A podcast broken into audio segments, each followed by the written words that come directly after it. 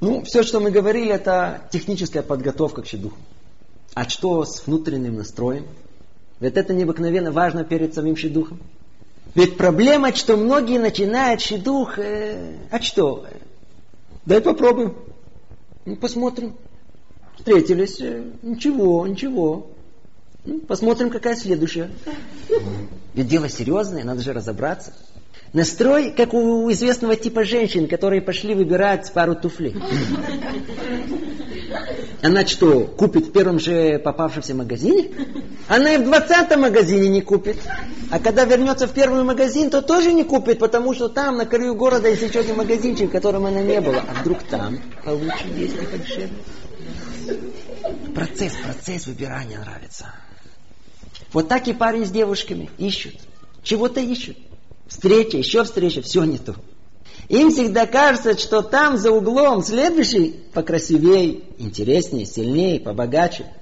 Одна существенная проблема есть у них. За углом обычно никого нет. Чуть дальше мы попробуем объяснить это явление. А пока надо запомнить, с таким настроением лучше дух не начинать. Пропустите свою, своего. Все должно быть наоборот. На первый же дух надо идти с намерением, что это он, это она. Все. Это ваш первый последний. И счастливы те, у которых это происходит. Придя на дух, надо сразу стараться увидеть его, ее, как мужа, как свою жену. И только должны быть веские-веские доводы, почему она или он не подходит вам. Все наоборот. Кстати, чтобы не забыть, есть явление особенно распространенное среди парней. Случается, что предложений не было, а потом вдруг а, одно за другим.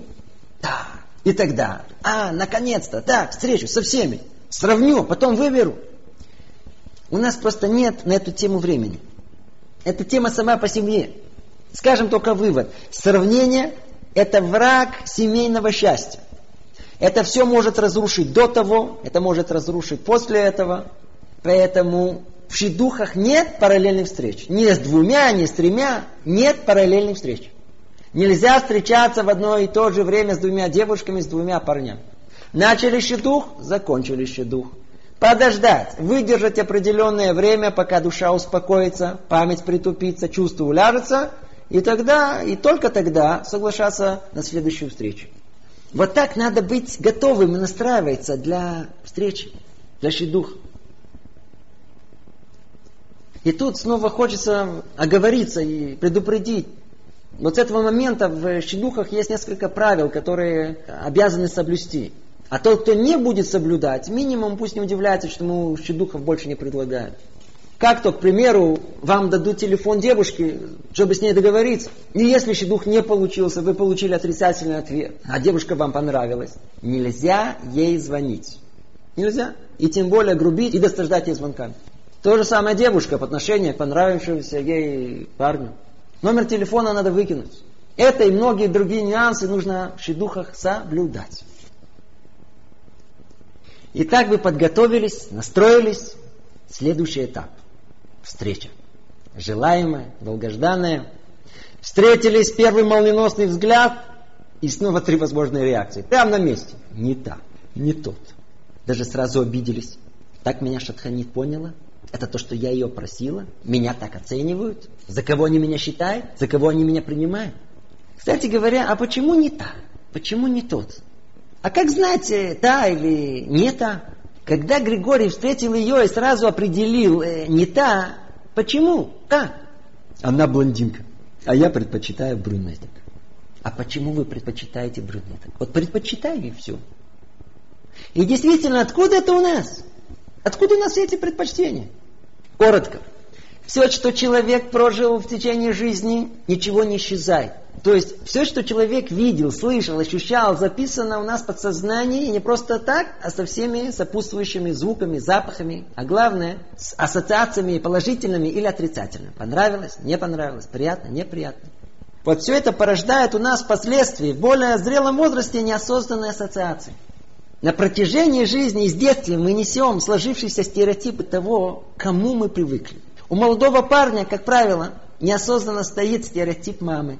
В большинстве случаев, когда он описывает э, ту девушку, которую он ищет, он в принципе описывает маму. Почему Григорий предпочитает брюнетку? Ответ очень простой. Его мама брюнетка. А девушки? Девушка будет искать неосознанный образ ее папы. Только молодой вариант. Ведь она привыкла к этому. Ну, кроме тех случаев, когда наоборот. Главное, чтобы не был как папа. И кроме мамы и папы, это может быть и соседка по парте из седьмого класса. Или мальчик из параллельного класса. То ли насмотревшись внимательно на страницы журналов, рассмотрели портрет с королевой красоты, большое впечатление произвел на юношу. Теперь он неосознанно ищет сходство с ней, и все не то, и вся не так. И никто не подходит ему. Вот эти подсознанные ассоциации, это вещь очень-очень опасная. Ведь снова и снова, почему не та, почему не тот? Иногда бывают вещи странные. Имя не нравится, голос раздражает, манера разговора или тип черепа и так далее. И вся причина в чем? Там, там в детстве кто-то вот с таким голосом был, вот он был неприятный. А вот с таким именем был обидчик. Ведь нам все время кто-то что-то как-то напоминает. Ну, так неужели мы оставим свое счастье в руках случайных ассоциаций? Прежде чем мы скажем нет, а ну покопайтесь. Может быть, тут э, никакой существенной причины нету. Если вещь непонятная, точно, это всего лишь какая-то прошлая ассоциация, которая она, если только вдумаетесь в это, совершенно несущественна. Будьте очень осторожны со своими первыми впечатлениями. Но вполне возможно, что это действительно может не та, не тот, а может наоборот. В любом случае, не доверять первому впечатлению. Посидеть, поговорить, присмотреться, не спешить с выводами, не спешить с выводами. Теперь правило. И это обращено к юношам. Даже если это совсем не то, полный запрет духа встать и закончить его через 10-15 минут и уйти. Или еще хуже, сразу развернуться. Как у меня был случай, парень пошел, увидел девушку издалека, даже не встретился с ней, развернулся и ушел. Нельзя этого делать. И в той же степени нельзя дать друг другу понять в конце духа, что она вам не понравилась, или наоборот, он ей не понравился. Все это по еврейским представлениям приравнивается к кровопролитию. Не делайте этого. Решили, что нет, скажите шатханит. Решили, что да, тоже скажите. Теперь, второй крайний вариант вашей реакции при первой встрече. Только увидели, уши покраснели, давление повысилось, дыхание сперло. Она, она ослепительна. Глупец! Это значит, что кроме красоты ничего в ней не рассмотрел. Излишняя эмоциональность не позволит вам рассмотреть все остальные качества, кроме внешних. Ведь если она ослепительна, это значит, что он увидел только ее красоту. А чего не увидел? Не увидел, что она глупа, не увидел, что она неряха, не увидел, что она сварливая, не увидел, что она ленивая. Глупец. И не бросаться тут же предлагать ей руку. Кстати, и браться за руку, то есть подержать, тоже нельзя, полный запрет. Встретитесь еще, встретитесь еще несколько раз в разных обстоятельствах. И если после пяти встреч такое же воодушевление, ну, то это значит, что первое впечатление было верное. Ну, Барухашем. Наиболее встречающийся, как правило, это третий вариант. Встретились. Какие-то смешанные чувства. Вроде да, вроде нет. Это нормально. Большинство первых встреч проходит сумбурно и не позволяет получить э, какой-то определенности в впечатлениях. Оба чувствуют себя неловко, не в своей тарелке, ведь они пытаются произвести какое-то искусственное впечатление друг на друга. Поэтому запишите. Еще одно правило. Никогда не встречаться один раз. Ну, как мы говорили, кроме исключений из правила, когда совершенно очевидно, что нет смысла во второй встрече. Встречаться надо два раза. Два раза.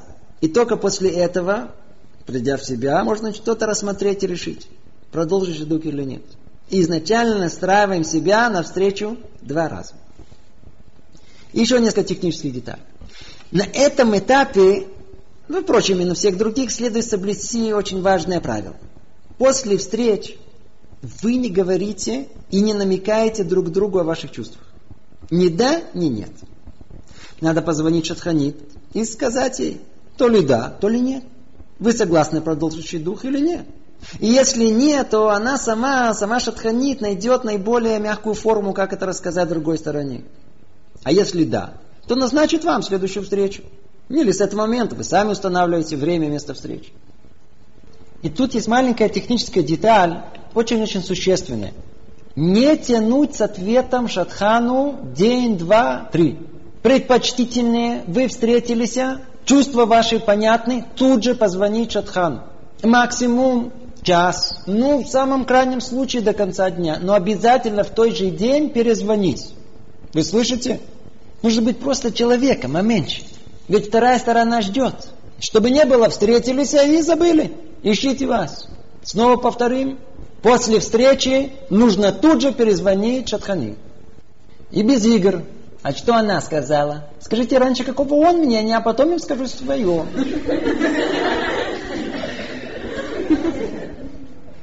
И еще несколько важных технических деталей. Как часто встречаться?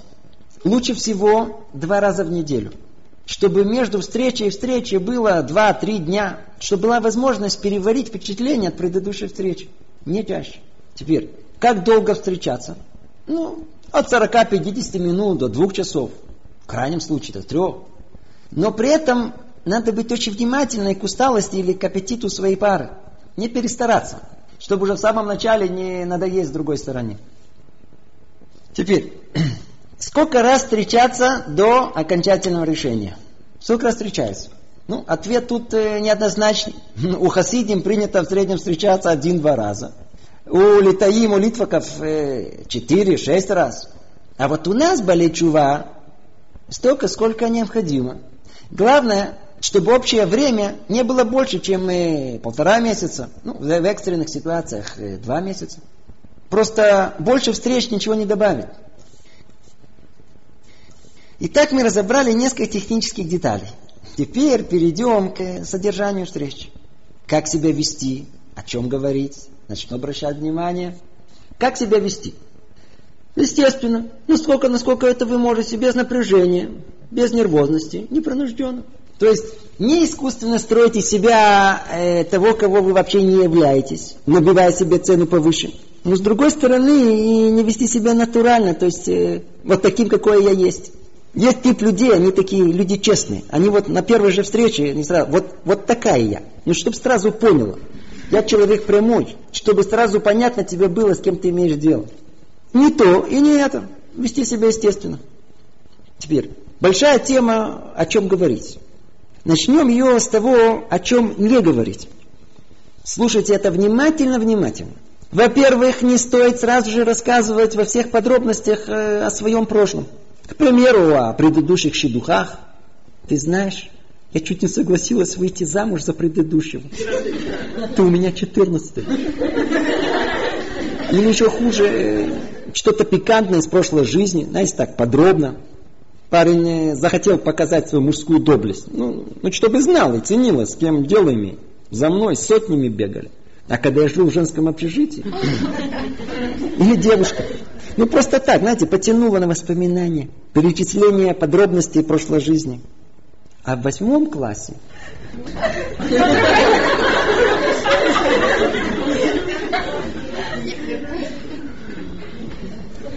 полный запрет. Запомните, запомните, запомните. Каждое ваше лишнее слово во время встреч – это бомба замедленного действия. Там потом, даже через несколько лет, она неизбежно взорвется. Скажу вам то, что вас обрадует и необыкновенно поможет. Говорит Тора, что человеку под хупой прощают все прошлые прегрешения. Нет прошлой жизни. В день свадьбы жених и невеста начинают все сначала. Поэтому они постятся, Поэтому этот день, для них это Йом-Кипур. Все начинается с самого начала, в чистоте и святости. И так не говорить лишнего. Не вспоминать излишние подробности прошлой жизни. Второе. Не говорить на первых встречах о своих отрицательных качествах. Вы слышите, не говорить о своих отрицательных качествах. Даже если вы считаете, что это честно, как мы упомянули. Сказать действительно надо, но перед окончательным решением только то, что необходимо сказать. Предупредить, смотри, знаешь же, я много ем, я ревнивый, я ревнивый. А если вас сильно распирает, дождитесь Шева Брахот. В крайнем случае, после свадьбы пройдут шева брахот. Пригласите своего мужа на чашечку кофе и скажите ему, дорогой мой, ты слышал во мне только хорошее. Это верно. Теперь послушай, я хочу, чтобы ты знал, что во мне есть плохое. И вы знаете, что он вам ответит? А ты хочешь услышать, что у меня плохое? И вы сядете, вы друг другу расскажете. Вы ему скажете, что я ленива. И он скажет, и я тоже. Вы ему скажете, что я иногда могу рассердиться. И он вам скажет, и я тоже. Вы увидите, что вы по-настоящему подходящая пара. Ну, третье, о чем не говорить. Э, по-видимому, не говорить о своих неудачах и допущенных ошибках. Ой, ты знаешь, у меня ничего в жизни не получается. Знаешь, хорошее начало. Меня никто не уважает. Не говорить о своих неудачах. А с другой стороны, не осмеивать других. Это производит очень-очень плохое впечатление. Даже если это смешно. О чем еще не говорить? Не жаловаться на плохое настроение. Не жаловаться на здоровье, на испорченный день. Да-да, все это, мягко говоря, не производит хорошего впечатления. Теперь, у кого второй брак? Не начинать с предыдущего развода и излияния грязи на экс-супруга, супругу. Ни об элементах, ни о детях не говорить. А если спросят, э, то отвечать расплывчато. И только когда стало понятна серьезность отношений, рассказать все как есть, ничего не утаивая. При этом рассказать один раз. Вы слышите, один раз, не более. И то же самое по отношению к объективным, но скрытым недостаткам. Как то серьезные перенесенные болезни, операции, проблемы в семье, долги, наследственные болезни в семье, психологические заболевания, родственников, особенно братьев, сестер, не рассказывать на первых встречах. Но все это совершенно необходимо рассказать до принятия окончательного решения. Вы помните, мы об этом уже говорили. Это все входит в запрет лифней вер, альтитен михшоль, не расставлять препятствия слепому. Теперь, замечания, относящиеся специфически к Бухурей Шива. Вне всякого сомнения, первая встреча на Шидухе – это не новая хеврута. Не надо ей все, что вы учили, включая Тософот, Ритвараш, Бубна еще рассказывать. Уже были такие случаи. Один выучил пол книги Машалим э, притчей Хафецхайма, и два часа все, что помнил наизусть, рассказывал ей. Тоже не стоит. Но с другой стороны, чтобы встреча не прошла без э, легкого двартура, понятного, короткого. Главное, чтобы разговор ни о чем клеился. Вот это нужно знать. Приятно просто поговорить. Такое щебетание такое. Наговориться не могут. Ну, химия называется. Вот это основное. Кстати, чтобы не забыть, скажем, тут э, неизбежно разговор зайдет о планах. И если вы собираетесь продолжить учебу, и после свадьбы, вообще, ну спросите ее, если она действительно хочет мужа, который будет учиться. И если она засомневается, то не пугайтесь. Наоборот, подозрительные те, которые сразу соглашаются. Ведь э, и вы сами вряд ли можете гарантировать, что продолжите учебу всю жизнь. Лучше, если вопрос поднимется, сказать так. Вот, она вас просит, мое стремление учиться всю жизнь, естественно, с учетом потребностей семьи. Так или иначе, упомянутый вопрос довольно тонкий, и совет вам обсудить эту тему подробнее с вашими рабами. Итак, подведем итог. Что не говорить о духах? Общее правило такое. Спросите себя, подходит ли такой разговор для той стадии развития отношений, на которой вы сейчас находитесь. Какое впечатление произведу, если буду об этом говорить? И согласно этому решайте, нужно ли эту тему вообще поднимать и развивать. Это несколько слов, о чем не говорить на шедухах. Но о чем же, да, говорить? Дальше мы подробнее скажем, что нужно выяснять шедух, а тут только упомянем темы. Лучше всего подготовить нейтральные темы, чтобы создать э, хорошую непринужденную атмосферу. Ну, о чем говорить? О семье, в общем. Откуда, когда, об увлечениях, об учебных заведениях, о работе или учебе. Порой экономика, политика, в легкой форме, естественно. В крайнем случае о погоде. И общие легкие темы типа этого. Только хочется тут предупредить девушек. Они должны знать, что юноша находится в положении, когда он должен активно вести беседу. Когда он это умело умеет делать, ну, седер, хорошо, но если он это не умеет делать, то это не значит, что он не может быть вашим хорошим мужем. В такой ситуации надо помочь ему. Не захватывать полностью инициативу. Должен быть разговор, а не монолог. А с другой стороны, девушка или парень, которые промолчат всю встречу, ну, хорошего впечатления не оставит. Это в нескольких словах э, о чем говорить. Теперь о том, что слышать.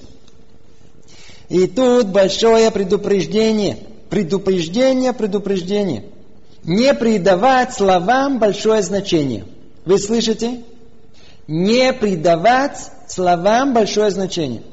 Порой от желания произвести хорошее впечатление, э, как что-то скажут, как ляпнут фразу, воспоминание, и вторая сторона всю ночь не спит.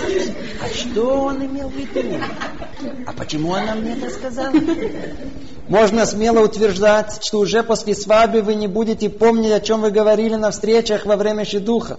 Как правило, это искусственные слова, и не придавайте особого значения той или иной фразе не придавать большого значения словам. Теперь перейдем во многом к основному. На что обращать внимание во время встреч? Что искать в шедухах?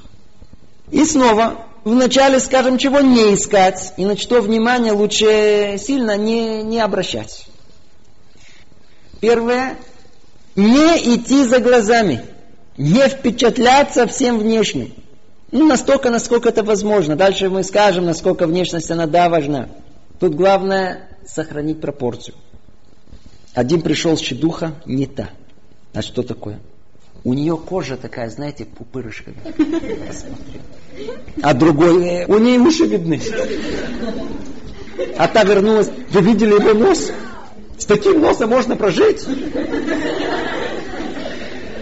Дорогие девушки, так можно только остаться с носом. А кто из ушами? Те, кто уже прошел этот этап отношений, знают прекрасно. Все внешне очень важно, но к нему привыкают очень быстро. При этом как внешней красоте, так и к внешним недостаткам. Ну, расскажу вам известную-известную историю. Встретились парень с девушкой. Вроде понравились друг другу. Но у девушки была проблема. У ней был нос с горбинкой. Знаете, такой еврейский нос. Когда он с ней разговаривал по телефону, ну просто идеал. Лучше быть не может. Встретился с ней, увидел, зажмурился. Не может решиться. Пришел к Раву. И так продолжалась встреча. Две, три, они встречались уже месяц, и надо было решаться. Он не мог решиться, почему ему мешает горбатый нос. Что делать? Пошли к Раву. Рав выслушал и сказал, смотри, не страшно, она может пройти пластическую операцию, и все будет нормально. Действительно, он принял совет Рава, они поженились, вспомнили об этой операции через месяц, э, по правилам она должна пройти анализ крови, сдать, и вдруг выясняется, она уже в положении. А в положении нельзя делать операцию. Бакицур так прошло два года. Через два года она приходит к нему и говорит, у меня на такое-то число очередь в больницу. Он говорит, что случилось? Он говорит, я иду делать операцию. Он говорит, для чего? Он говорит, чтобы выпрямить нос. Нос выпрямить? Только попробуй. Вся твоя красота вы. Вы слышите? Послушайте, послушайте. Не из-за того, что кто-то красив, мы его любим, а из-за того, что мы его любим, поэтому он красив. Все наоборот. Еще раз повторю. Не из-за того, что она красива, вы ее любите, а из-за того, что вы ее любите, поэтому она красива. Встретили парня с большим носом, ну и что, вы из-за этого его полюбите? Вы будете его любить за этот нос. Это будет причина, говорит, ты иди сюда на сатик. Ну.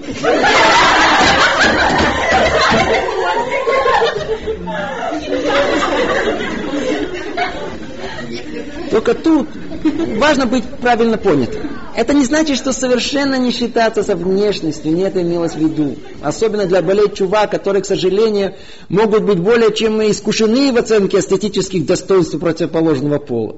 Да, считаться с внешностью, это важно, но нужны пропорции, пропорции.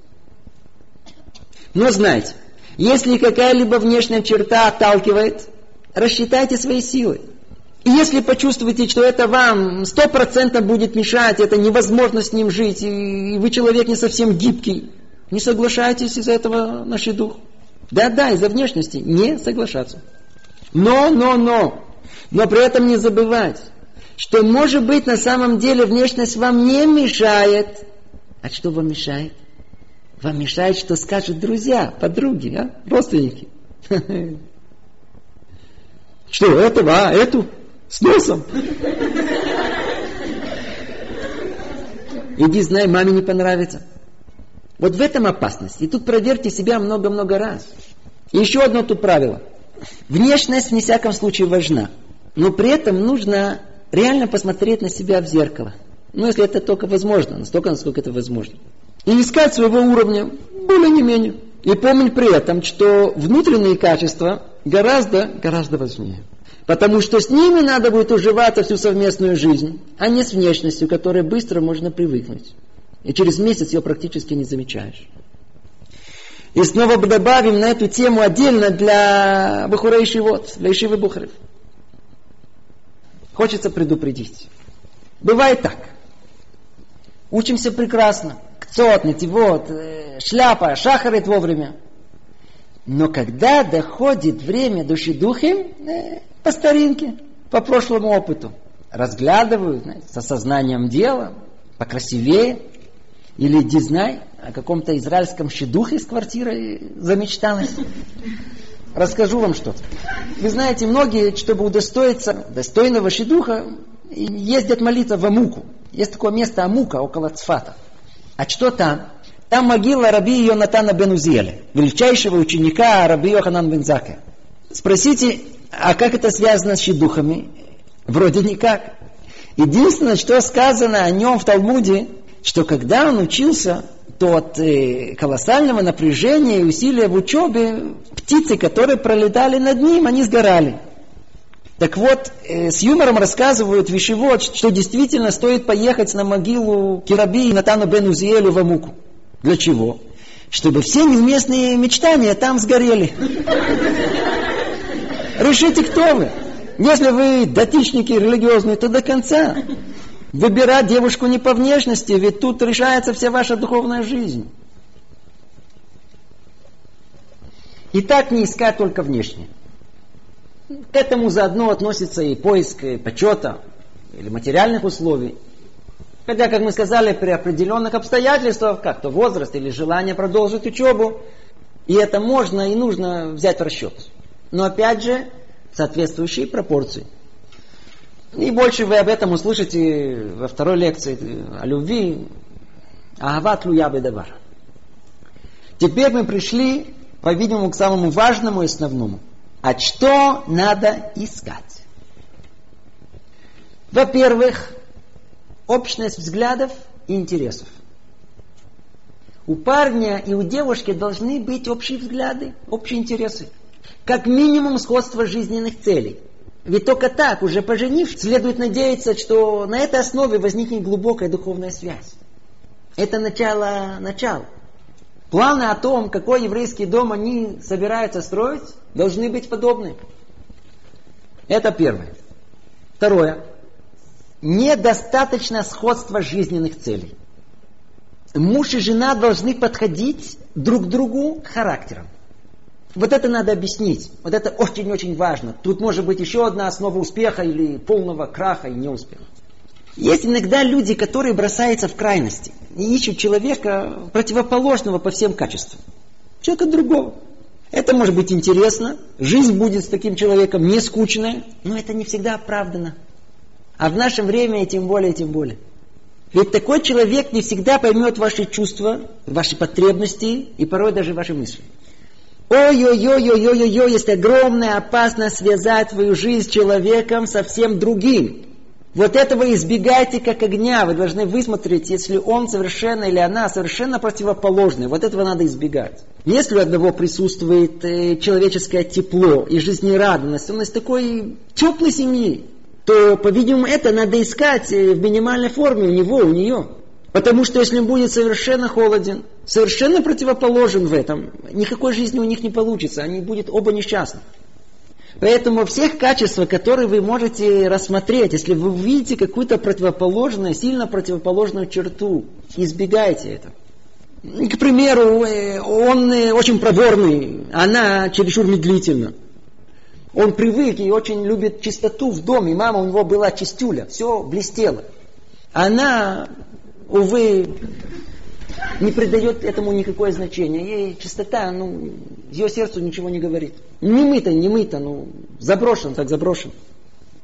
Об этом еще раз скажем дальше. Тоже не искать такой шидух. Или у нее сильно выраженная эмоциональная сторона, а он э, сильно выраженная рациональная сторона. Они совершенно не подходят друг другу. Или она очень простая, а он с такой, знаете, замашкой интеллектуальной. Или она человек расточительный, любит пойти, как купить, и с размахом, а он любит все экономить, лишнего шекеля не выдаст. Крайне-крайне остерегаться этих крайних ситуаций. Видите человека противоположных качеств? Стоп, подумайте 10 раз, прежде чем вы согласитесь на это.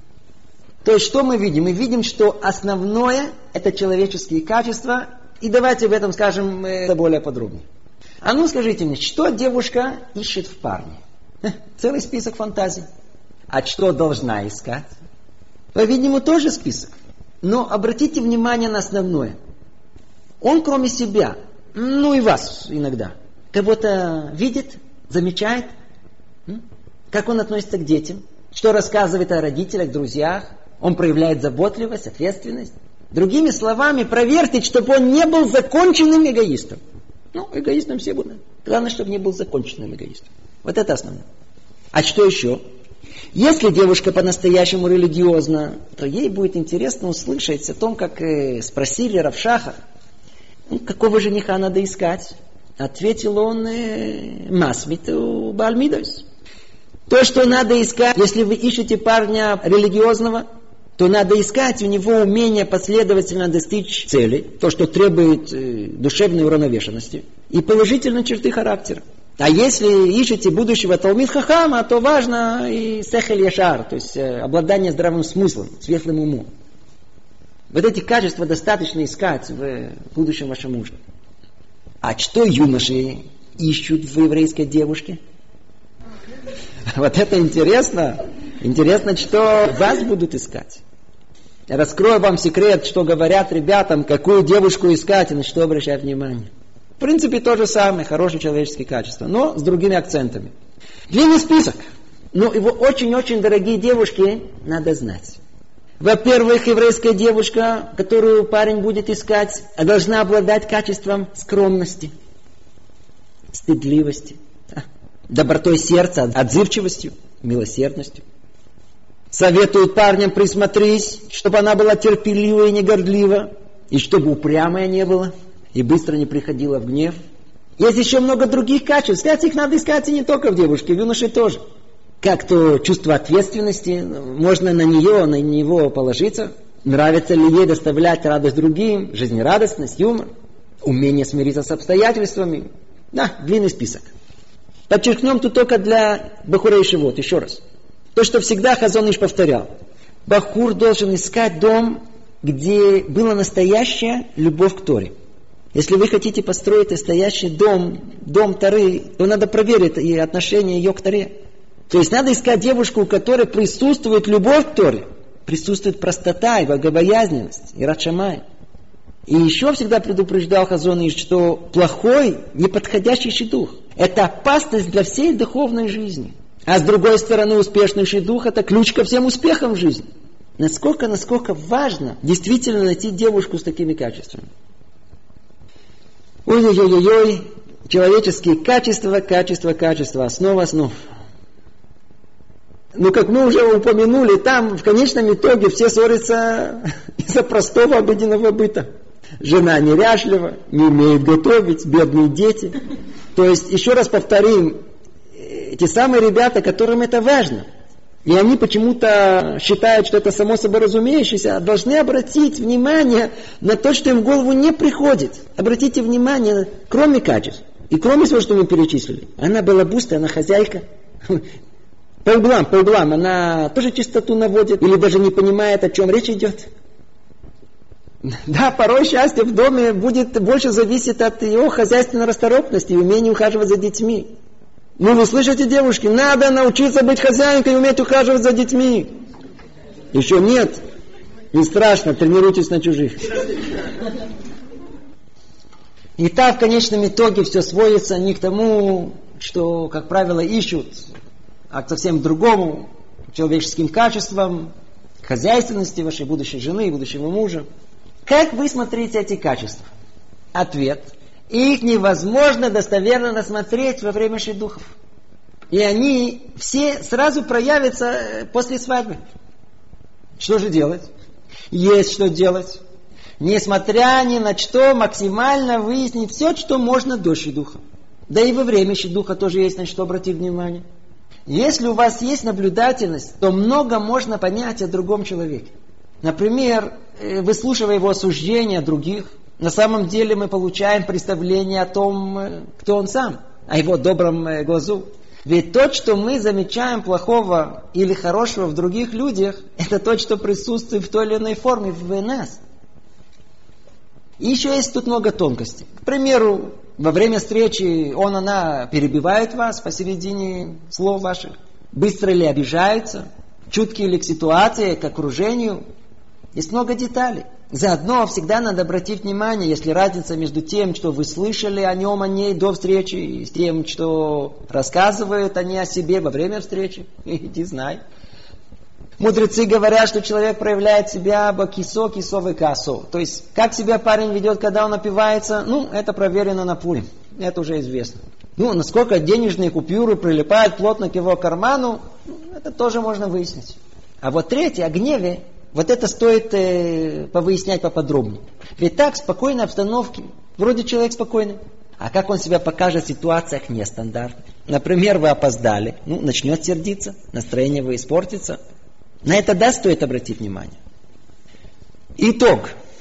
Есть место личному мнению. Проблема, что не все молодые люди достаточно опытны, чтобы правильно расшифровать э, все эти нюансы. Поэтому еще раз, еще раз скажем, Всегда стоит посоветоваться с людьми поопытнее.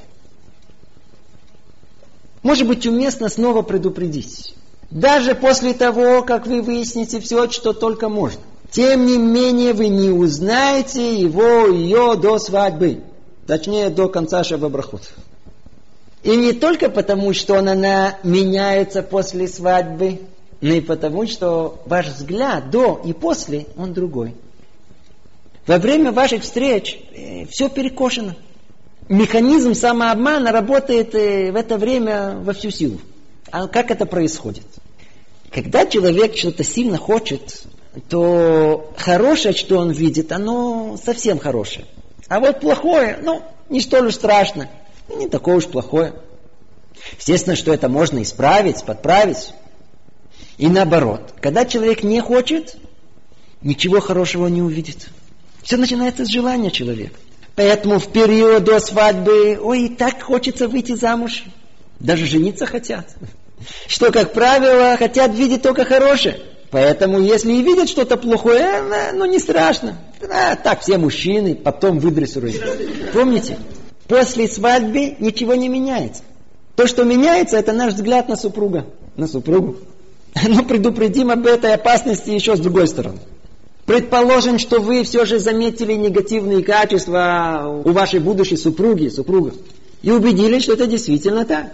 Не полагайте, что после свадьбы все само собой изменится к лучшему. Как говорят опытные люди, перемены могут произойти, но к худшему. Поэтому одно из двух. Или не жениться из-за этого, или принять это. Вы слышите? Или не жениться из-за этого, и выйти замуж из-за этого. Или принять это. Принять. То есть надо быть уверенным, что сумеете смириться с этим недостатком и сможете воспринимать его, ее, такую, такого, как он сейчас есть. Ну а если случится чудо, и изменения произойдут к лучшему, ну всегда не поздно будет этому радоваться. Такое случается, редко. Это в нескольких словах то, на что надо обращать внимание в шедухах. И так раньше или позже приходится решать. Решать. А как знать? Ну, это он, это она. Не ждите, что ангел спустится с неба и шепнет вам на ухо, это твоя. Не будет этого. Приходится решать самому. Когда все чувства ясны, то и вопроса нет. Но зачастую происходит не так. Еще встреча, еще встреча, а результата никакого. Нет определенности в чувствах. А что есть? Есть сомнения. Человек сомневается. А ну, почему есть сомнения? Почему так тяжело решить? Может быть, если мы разберемся чуть-чуть в причинах этих, может быть, это поможет человеку прийти к э, нужному решению. Очень-очень естественно, что человек сомневается. Ведь выбор этот, вот этот окончательный выбор, кто будет ваша жена, кто будет ваш муж, это, по-видимому, самое важное решение вашей жизни. От этого зависит вся ваша будущая жизнь, особенно для девушки. Какой будет муж, такая будет вся ваша судьба, какая будет жена, такие будут ваши успехи. И это решение это не только вашей жизни, это решение на веки вечные всех ваших потомков. Какие дети у вас будут. Жениться не так просто, развестись не так просто. Есть о чем подумать. Это очень естественно, что человек сомневается. Но только порой бывает, что сомнения, они переходят ту самую разумную границу. Есть несколько групп людей, которые будут сомневаться. Во-первых, в первой группе отнесем людей очень серьезных. Они ко всему подходят серьезно. Тем более, что в браке они видят действительно всю свою судьбу. Такие люди будут проверять снова и снова. Снова и снова действительно того, кого они выбрали, подходит им, подходит всем целям, которые они хотят достичь. Ко второй группе будут относиться люди, сомневающиеся хронически. Они сомневаются во всем. Они пойдут что-то купить, они не смогут купить, не смогут выбрать. Спросите у них, что они хотят пить, чай или кафе, они не могут решить. И не так уж странно, что они не в состоянии выбрать себе, с кем жениться, на кого выйти замуж. Мы встречаем много молодых ребят, которые по природе своей не способны решить. Даже когда все уже хорошо, они все еще будут сомневаться, а вдруг все-таки не то, а что не то, ну не знаю. Ну что не то, что, ну не знаю. В третьей группе мы найдем людей, которые просто боятся семейной жизни. Как правило, это люди, которые видели примеры, когда семья развалилась. Как правило, перед их глазами неудачный пример семейной жизни их родителей, братьев, сестер, родственников, друзей. Даже не осознавая этого, там подсознательно им тяжело решить, потому что они просто боятся. Это еще одна группа. Теперь, четвертой группе относятся люди, у которых уже был чедух, и которые прошли уже через какую-то душевную связь с другим человеком. Как правило, эта связь была не самая удачная. По крайней мере, с их стороны. Девушка встретилась с парнем, парень встретился с девушкой, понравилась им, но вторая сторона не ответила взаимностью.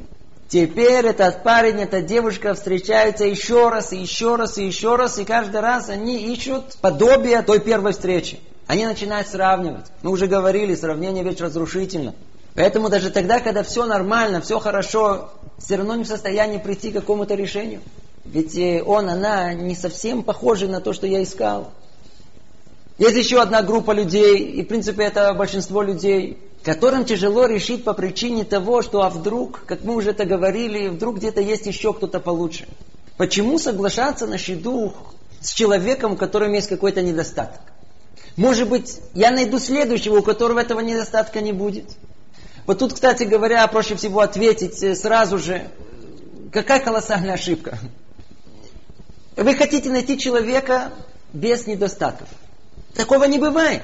Если вам предложат человека совершенного и скажут, вы знаете, он что-то необыкновенное, а эта девушка просто ну совершенно, отказывайте сразу. Зачем вам это несчастье? Почему? Потому что совершенные живут там вверху, их называют ангелами. Вы поженитесь, и его Творец заберет сразу же наверх. Зачем заранее себя готовить быть вдовой? Всегда женятся, всегда выходят замуж за человека с недостатками. Весь вопрос, какие недостатки.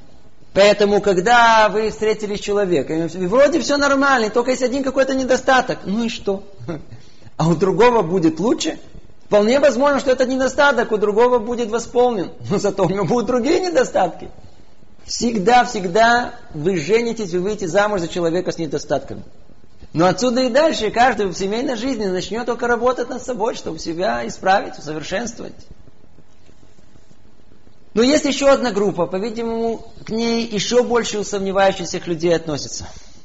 Это та группа, которой бы очень бы хотелось бы влюбиться. А любви не чувствует. Конечно же, это отдельная тема. Кто хочет, может ее подробно услышать на второй кассете из этой серии «Секрет семейного счастья». Она вся посвящена одной теме – о любви. Но тут же в одном предложении скажем так. Не обязательно влюбиться в первую неделю знакомства, чтобы прожить счастливо всю оставшуюся жизнь. Не обязательно. Более того, к сожалению, есть такие люди, особенно люди постарше, особенно девушки, которые в угоду своей несбыточной мечте о любви склонны отказываться от самых лучших духов. Не понимают, что это влюбленность с первого взгляда не более чем страсть, физическое влечение, которое ничего общего с личными качествами юноши и девушки не имеет. Ведь поймите, когда всего лишь после первых нескольких месяцев вот эта страсть и любовь с первого взгляда, они перегорают, что выясняется? Выясняется, что между увлеченными нет ничего общего. И посещает разочарование, пустота. Поэтому желательно все-все наоборот. Самый важный шаг в вашей жизни сделать на более-менее трезвую голову. Поймите, есть тут какой-то парадокс. Это надо понять хорошо тем людям, которые желают наши духи влюбиться. Вы слышите, что вам говорят, ну нет любви, не страшно. А ведь вы говорите наоборот, страшно. Что значит без любви? Вот тут и парадокс. Ведь простая встреча светских людей, там дают волю чувствам. Там действительно можно влюбиться сразу. Наши духи нельзя. Наши духи изначально сдерживают, ограничивают свои чувства. Так какие же вы чувства вы хотите найти? Вы же их сами сдерживаете. Они придут неизбежно сразу же после свадьбы. Сразу же после свадьбы все меняется. Вот тогда-то после свадьбы появляются вот эти самые душевные чувства, которые мы ищем. А как же до свадьбы решить? Ответ он такой, достаточно, чтобы вы почувствовали, что между вами есть, как у нас говорят, э, химия. Что за химия? А ну еще раз определи. Жениться без чувств нельзя, невозможно. Влюбиться, ну влюбились, хорошо, не влюбились, не страшно. Что между этим и этим? Посередине мы называем это химией. Вопрос всегда, есть ли химия между вами? Что значит химия? Химия, вступаете ли вы в реакцию? Как-то при встрече, вы встретились, у вас пошел оживленный разговор. Или наоборот, нет реакции. Вы сели, сидите и молчите, вас э, не реагируете. Когда мы говорим о химии, это значит, вы должны проверить следующее. У вас есть о чем говорить, и беседа течет свободно и непринужденно. Знаете, так Хорошо, хорошо поговорили. Вам приятно находиться в ее обществе, приятно находиться вместе с ним. После того, как вы расстались, вы почувствовали такое, знаете, легкое сожаление в сердце. Когда вы один находитесь, вы одна э, вспоминаете о встрече, и это оставляет вам приятное чувство. Вот это все, что мы перечислили, это есть химия. И в принципе то, что касается чувств, достаточно химии ну, подведем какой-то промежуточный итог перед э, этим колоссальным решением. Надо решать. Как решать? Итак, подведем маленький итог. Порой осознание причины, почему тяжело решить, может человеку помочь принять решение. Иногда он понимает, что просто причина в нем, в каких-то его непонятных взглядах, личных проблемах, его фантазиях. Иногда это может помочь. Что делать, когда после всего, после всего, и вроде и химия есть, и все выяснили, во всем разобрались, тем не менее, тяжело решать. Что делать? Ну, для тех, кто запутался, э, хочу только предупредить э, о явлении, которое может произойти. Не бегать по бабам. Не по тем. Тут в Израиле появился новый бизнес. Ни с того, ни с сего. Где-то появился около базара праведник-каббалист. На иврите его называют баба. Он за умеренную плату принимает граждан, подбирает имена. Человек приходит, вот я не знаю, не могу решиться. Жениться, не жениться. Он подбирает имена, подходит, не подходит. Но знаете, если не подходит, то если подкинуть ему, ну, чтобы он специальную молитву прочел, ну, иди, знай, может, и имена уже подойдут. И хотя это болезнь большинства израильтян, и многие из вас об этом даже не слышали, иди знай, на всякий случай предупреждаю, может быть, дойдет это и до вас. Не ходите по бабам. Теперь, куда еще не ходить? Если вы сомневаетесь, не ищите случайных советчиков. Хочу вас предупредить, предупредить, предупредить. Не ищите случайных советчиков. Не спрашивайте своего друга, ну, как она? Да, ничего. Ну что он понял? Что она ничего. И разбил шеду. А у девушек это просто катастрофа. Придут, тут же подружку спросят, ну что ты думаешь, ну как? Ага. А она прямо ждет, чтобы высказаться все, что она думает по этому поводу. А иногда намека или полукислой физиономии достаточно, чтобы разбить дух у подруги. А? Приятно. Закопала живьем. Маш, тебя тут кто-то тоненьким голоском телефону просит.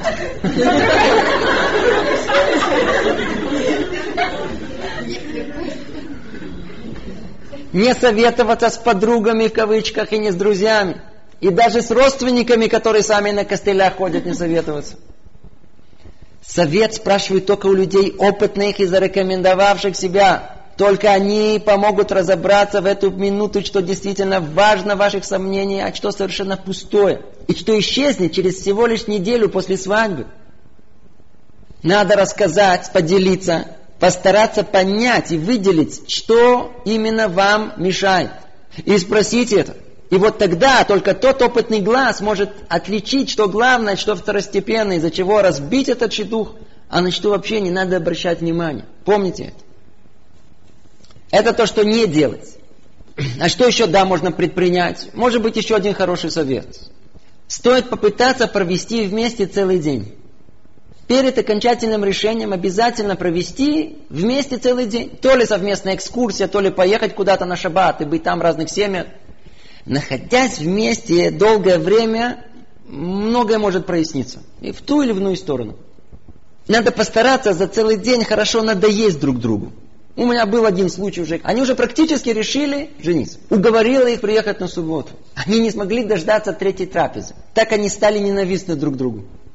Порой бывает, что нужно встретиться долго, чтобы чувства прояснились. И во многих случаях это помогает. Ну а если это не поможет, то, может быть, иногда нужно прекратить встречаться на неделю, на две, и тогда снова проверить свои чувства. Ну а когда вы чувствуете, что окончательно запутались, вполне возможно, что вам поможет следующий совет. Сядьте в спокойной обстановке, возьмите лист бумаги, составьте две колонки. В одной все преимущества щедуха, в другой недостатки. И подчеркните те из них, которые вы считаете основными. И вот теперь все взвесьте за и против. Это упорядочит ваши мысли, и иногда это поможет прийти к решению. Так или иначе, придется решать. Давайте подведем итог. Что вам необходимо иметь перед окончательным решением? Что вы должны проверить перед окончательным решением? Первое – это внешний вид. Но только не с точки зрения влюбились, не влюбились, понравилось. Она вас отталкивает? Нет. Уже хорошо. Химия есть? Есть. Прекрасно. Второе, проверить, подходит ли мировоззрение. То есть, есть ли сходство в планах, какой дом вы собираетесь строить. Есть ли у вас общие цели в жизни? Есть? Очень хорошо. Вторую птицу ставите. Третье. Вы обратили внимание, а не противоположны ли вы по типу своего характера? Чтобы не было такого, чтобы два человека с двумя крайными противоположными характерами, они сошлись. Не получится. Проверили, более не менее подходите, ставите третью птицу. Четвертое, вы выяснили у них минимальные человеческие качества, нормальные, хорошие, с таким человеком можно жить вообще? Да, четвертая птица. Когда у вас есть четыре птицы, вы можете смело решать. А если это не поможет, то есть совсем простой совет для вас. Если нет причины сказать нет, это уже достаточная хорошая причина сказать да. Решайтесь. Решайтесь. И вот пришло ваше время. И так вы решили. Мазальтов, Симонтов. О своем решении можно объявить прямо, можно через шатханит, можно послать букет цветов запиской. Нет границ с потоком чувств и облегчения после принятого решения. И тут не растеряйтесь. Как приятны эти первые минуты общения после этого принятого решения. Ах, как здорово, как все прекрасно и все хорошо. Что вы дальше делаете? Теперь нужно сообщить о вашем принятом решении. Ну, скажите, кому первому вы звоните? Родителям. Родители ждут этого звонка уже много-много лет. Как вы понимаете, родители это отдельная тема. Рассказать своим родителям э, это ясно и понятно, легко и радостно. А вот э, вам предстоит пройти первое взрослое испытание. Родители вашего жениха, родители вашей невесты. Общение по телефону еще, еще ничего. Дождитесь встречи. Вас ждет теперь необыкновенной важности встречи. Которое во многом определит ваше будущее семейное счастье. Да-да, вот это событие. Теща, свекровь. И тут надо постараться сделать все усилия, чтобы произвести на родителей самое благоприятное, дружелюбное впечатление. Вы слышите? Жених должен улыбаться во весь рот родителям невесты, показывая, как он счастлив удостоиться руки их дочери. И бабушку не забыть. И еще в большей степени открыть рот в улыбке и приветливости к родителям жениха, и в особенности к его мамы, ваша дорогая милая свекровь. Обязательно сделать ей комплимент, похвалить за то, что вырастила такого хорошего сына, и тут же поинтересоваться, а что он любит поесть. Отдельная тема. Помните, в будущей семейной жизни вас ждут много трудностей. И не надо по глупости искать еще одну очень существенную – отношения с родителями. Иногда из-за этого семьи рушатся. Не иногда, а часто. Несколько неосторожных глупых слов, кислая физиономия. А потом не понимаете, почему они вас так не любят. Как мы сказали, тема отношений с родителями – отдельная тема. Занятия не хватит. Ограничимся тут призывом к здравому смыслу э, обрученных. Оказывайте максимальное внимание, почтение высказывание всех видов уважений своим будущим тестю и свекру, теще и свекру. Помните, что первые минуты встречи с вашими будущими новыми родителями, они очень-очень важны. Теперь следующий этап. Вы решили, объявили родителям, все хорошо. По еврейской традиции теперь делают э, помолвку. Называется нас Ирусим. Может быть, э, сделаем отступление в нескольких словах и объясним, что имеется в виду. По еврейской традиции из получения Тары связь между юношей и девушкой может быть только посредством кидушим венесуин. Были времена, когда юноша и девушка решили пожениться, то на первом этапе юноша должен был лекадеш свою избранницу. Лекадеш означает отделить. Теперь она отделена от всего мира. Статус Мекудешет – это статус особый. Она запрещена и своему жениху, и запрещена всему миру. Были времена Кедушин, другое название этого слова Ирусин, делали, как правило, за год до свадьбы, чтобы подготовиться к ней. А окончательное вступление в брак, это уже называется Нисуин. Нисуин, под хупой.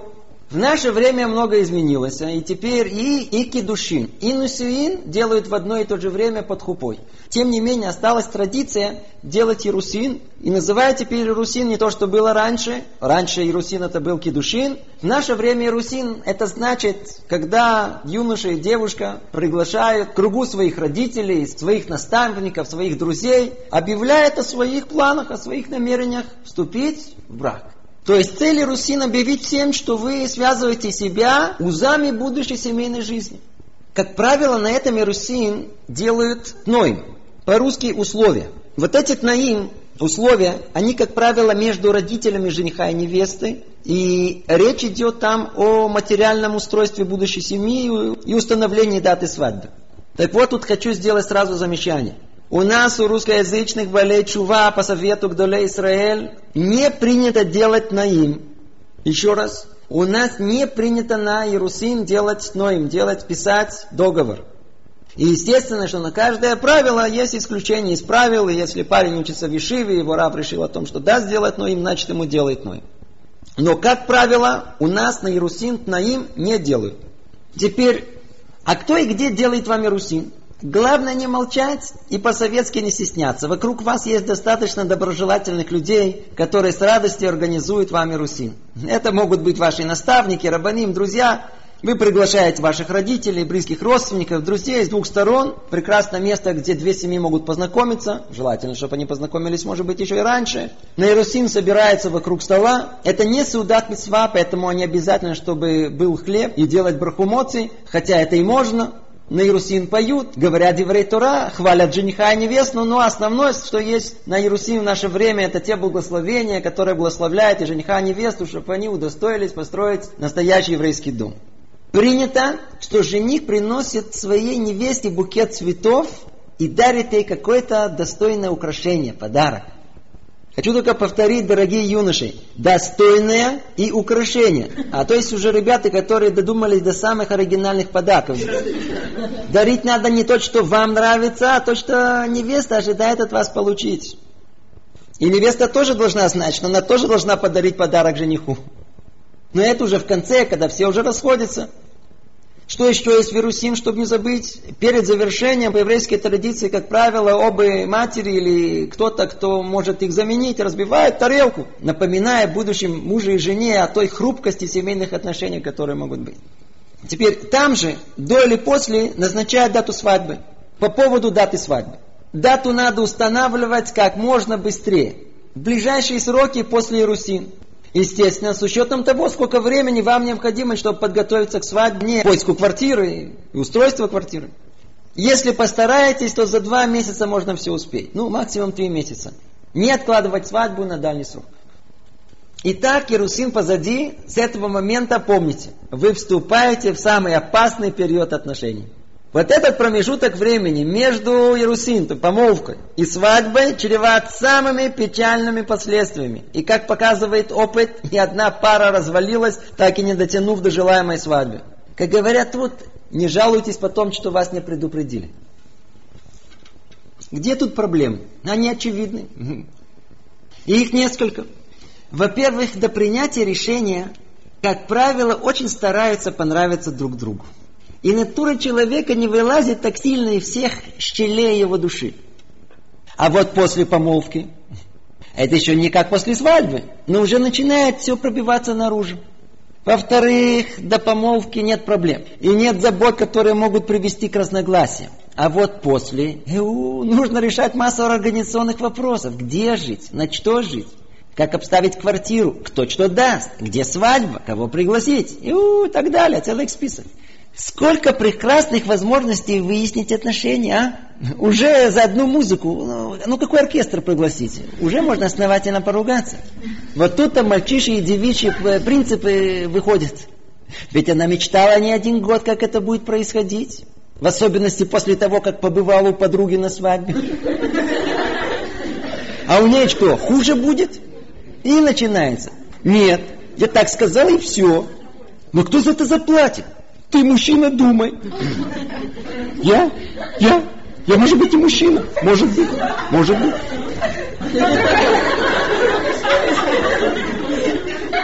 А ты кто? Так женщины выглядят? И вдруг внезапно осеняет. Я что, с ума сошла?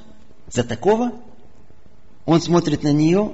Вот на это, на это я собираюсь жениться? А ну исправим ошибку, пока не поздно. Ой, сколько причин есть, чтобы разбить помолвку. Смотрите, ведь после Иерусин отношения совершенно бесконтрольные. Начинают говорить часами по телефону с друг с другом. Потом встретились и говорить не о чем. А когда не о чем говорить, то быстро находят к чему придраться. Начинают делать замечания. Или просто надоедает друг другу.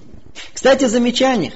Распространенное явление – это попытка подправить свою пару под свой вкус еще до свадьбы начинает критиковать без конца, а у кого-то уже и конец виден. Не морщ лоб, сиди прямо, не ешь громко, какая нерасторопная. К тому же романтика отношений как будто и не было. Комплименты исчезли, улыбки растаяли. За этого я выхожу замуж. На это, на это я собрался жениться бесконечные комбинации проблем, которые могут разрушить планы семейной жизни еще на стадии вырывания ямы под фундамент будущего дома. Поэтому, чтобы не остаться в яме без дома, коротко перечислим основные советы и правила отношений между помолвкой и свадьбой. Во-первых, необходимо эффективно использовать это время, чтобы подготовить себя к семейной жизни – Снова обратиться ко всем книгам и лекциям по Шломбайт, как удостоится мира в доме. Никогда не лишний. Это то время, когда нужно учить Аллахот не да. Девушка должна найти себе опытную мадриха Талот, наставницу невесты. И самым тщательным образом проучить и усвоить законы неда, законы чистоты еврейской жизни. Даже если придется за это уплатить. И лучше всего уплатить. Кстати, она же, эта наставница, установит вам точную дату свадьбы. Точно так же и жених должен учиться с наставником, с мадрихом. И он должен проучить минимально, по крайней мере, кицура лохот да. Там же на этих занятиях они получат правила и объяснения о интимной стороне семейной жизни. Теперь, желательно закончить все подготовления к свадьбе за неделю до нее, чтобы прийти на свою свадьбу с э, душевным спокойствием. Теперь, заранее настроить себя, что во всех спорных вопросах э, о мебели, да диван, нет диван, вы уступаете другой стороне.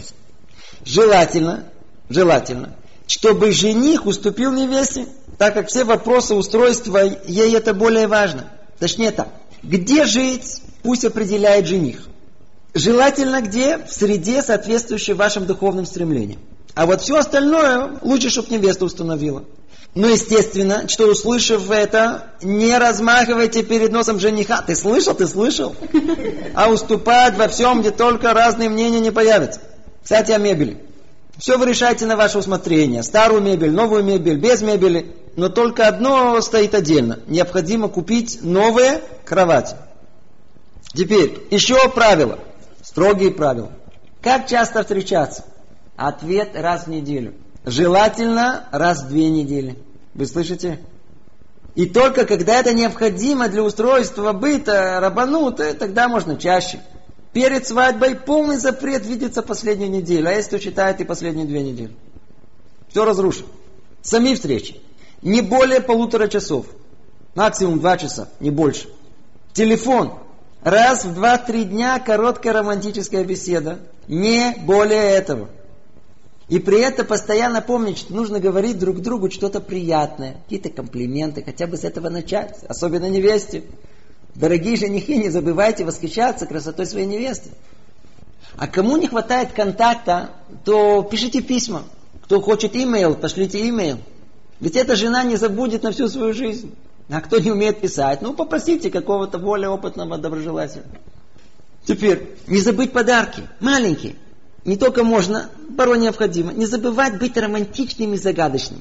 Надо держать невесту в напряжении. Раз купить ей цветы, а другой раз конфеты. И наоборот. Она должна чувствовать, как вы ее любите. То же самое невеста должна высказывать знаки внимания своему жениху. И еще. Категорически запрещено делать замечания. Указывать, подправлять, менять, исправлять. Ну, кроме исключительных случаев, которые всегда лучше посоветоваться вообще, как к этому подступиться. Теперь снова о советах. Надо помнить, что ваша невеста, ваш жених – это самый дорогой на свете человек. И нельзя разглашать ваши совместные секреты ни друзьям и ни семье. Но если у вас есть массу сомнений, а они после Русин порой неизбежны, есть много боли в сердце, то надо пойти посоветоваться со своими наставниками – с ними не только можно, а нужно говорить об этом. И да, можно рассказать о том, что смотрите, мой жених мне сказал то-то и то-то и то-то. Нет в этом запрета лошонара, это латуэлет, это для пользы. И парень может прийти и рассказать, что девушка ему сказала, и он, и он уже решил разбить этот дух. Ведь только ваши наставники могут помочь вам, поддержать вас в эту минуту. И снова и снова мы это скажем, разобраться и помочь, что важно, что не важно.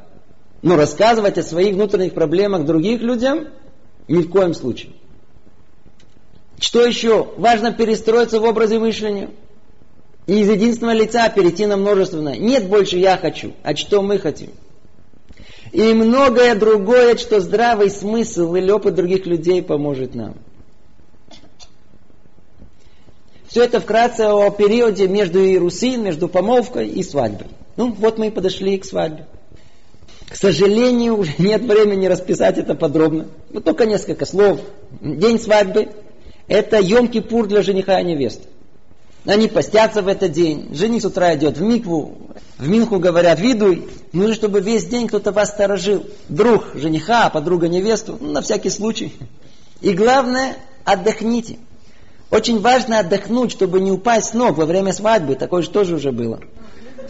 Ну, тут есть еще много-много подробностей, которые вы узнаете от ваших наставников.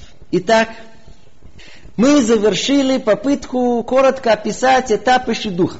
Дать информацию, объяснить правила, предупредить о тех проблемах, которые могут поджидать молодых людей, их желание построить семью.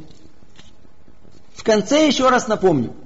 Успех семейной жизни зависит не столько от вашего выбора в шедухе, а сколько в первую очередь от вашей мотивации иметь хорошую семью, жить в мире, от вашей гибкости и готовности меняться, от готовности дать, не ожидая ничего получать взамен, от осознания того, что по-настоящему счастливая семья, она сразу не получается, она строится, это занимает порой годы.